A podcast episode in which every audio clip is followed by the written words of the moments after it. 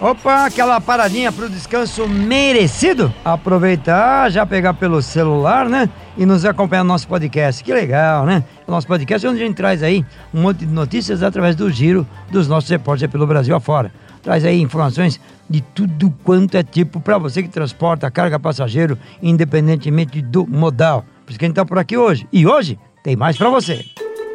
Oi, pessoal. Meu nome é Jaqueline Silva. Opa, tudo bom? Eu sou o Daniel Santana. Olá, pessoal. Eu sou a Paula Toco e este aqui é mais um Fazendo Rastros, o seu podcast semanal de notícias do transporte.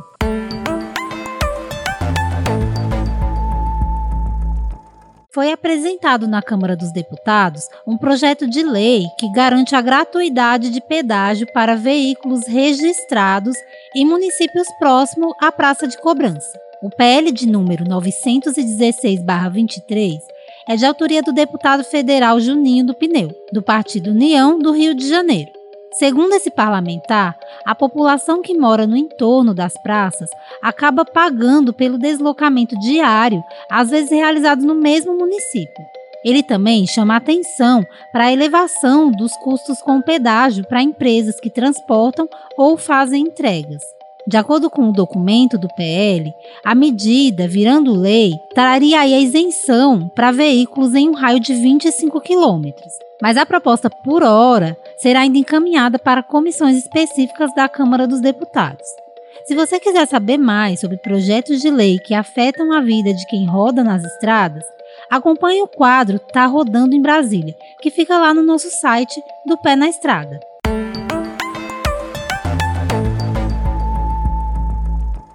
Esta semana, a Agência Nacional de Transportes Terrestres, ANTT, reajustou o valor que é pago por tempo adicional para carga e descarga. A atualização foi feita com base no índice de preços ao consumidor acumulado entre abril de 2022 e março deste ano. Com isso, o valor teve um acréscimo de 6,48%, passando de R$ 2,12 para R$ 2,21 por tonelada hora ou fração. Lembrando que essa remuneração está prevista na lei e ocorre quando o tempo de carga ou descarga extrapola 5 horas, contadas da chegada do veículo ao endereço de destino. Então fique atento, transportador autônomo, contratado ou empresa de transporte, para poder exigir esse direito quando isso ocorrer. Para ler essa notícia na íntegra, acesse em www.penaestrada.com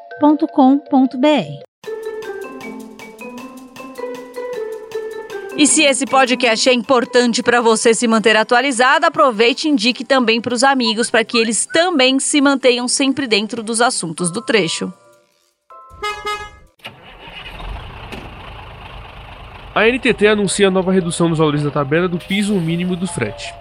Nesta quarta-feira, dia 26, a NTT, Agência Nacional dos Transportes Terrestres, anunciou mais uma redução nos valores da tabela do piso mínimo do frete. É a quarta atualização nesse ano, sendo a terceira com diminuição dos valores do frete. O reajuste foi publicado no Diário Oficial da União pela Portaria 8-2023 do SUROC, a Superintendência de Serviço de Transporte Rodoviário e Multimodal de Cargas, da ANTT. De acordo com o Suroc, houve uma variação negativa nos valores em decorrência da retração do preço do diesel S10 de menos 5,8% na bomba.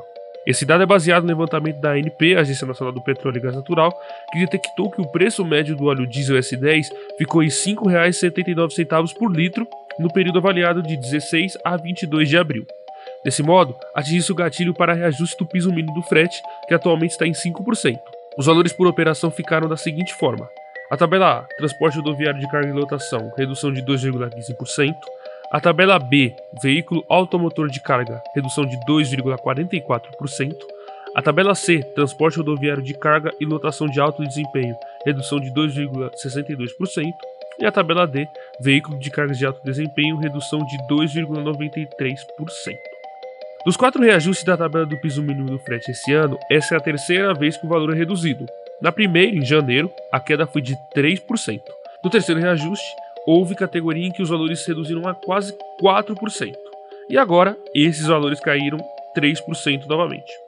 Com tantas reduções, mesmo em um cenário de inflação e a economia ainda se equilibrando, fica a pergunta: por que o valor da tabela frete do caminhoneiro só cai? Está acontecendo porque os reajustes citados acima seguem a Lei 14.445-2022, aprovada no governo de Jair Bolsonaro. Nela foi determinado um novo gatilho para reajuste da tabela quando os valores do diesel mudarem na bomba. Antes, esse gatilho era de 10%. Com a lei, reduziu para 5%. Ou seja, a cada mudança que cause oscilação no combustível de 5%, para mais ou para menos, como foi o caso, a tabela de frete é recalculada. Se o combustível só vem caindo, o que é uma boa notícia para quem trabalha no transporte, seria importante uma avaliação dessa lei.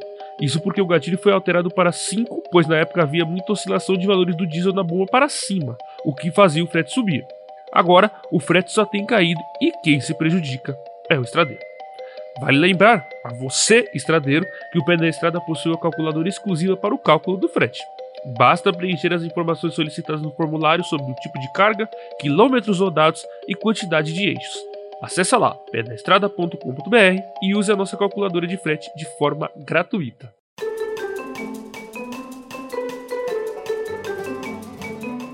Opa, beleza, gostou? Tá lá, né? Se você achou interessante as informações, compartilhe com os amigos e com as amigas estradeiros ou não, mas tá ligado no transporte e logística, compartilhe com todo mundo. Se você quiser saber um pouco mais dos nossos podcasts, é só acompanhar em nossas plataformas digitais ou ainda você pode acompanhar a gente direto e reto ali no Apple Podcast e ainda no Spotify. E ainda você pode achar um pouquinho complicado, achar tudo isso, vai direto na página penaestrada.com.br. Tem a aba lá em cima, na abertura, podcast. Vai lá e clica que você acompanha tudo que nós já falamos até agora. E amanhã tem mais. Abraço, estradeiro, bom descanso, boa tocada e até lá. Quer mais informações do mundo dos transportes? Passe lá no www.penestrada.com.br. E o Fazendo Rastros de hoje teve a apresentação de Pedro Trucão, reportagens de Daniel Santana e Jaqueline Silva e edição de Bruno Moura.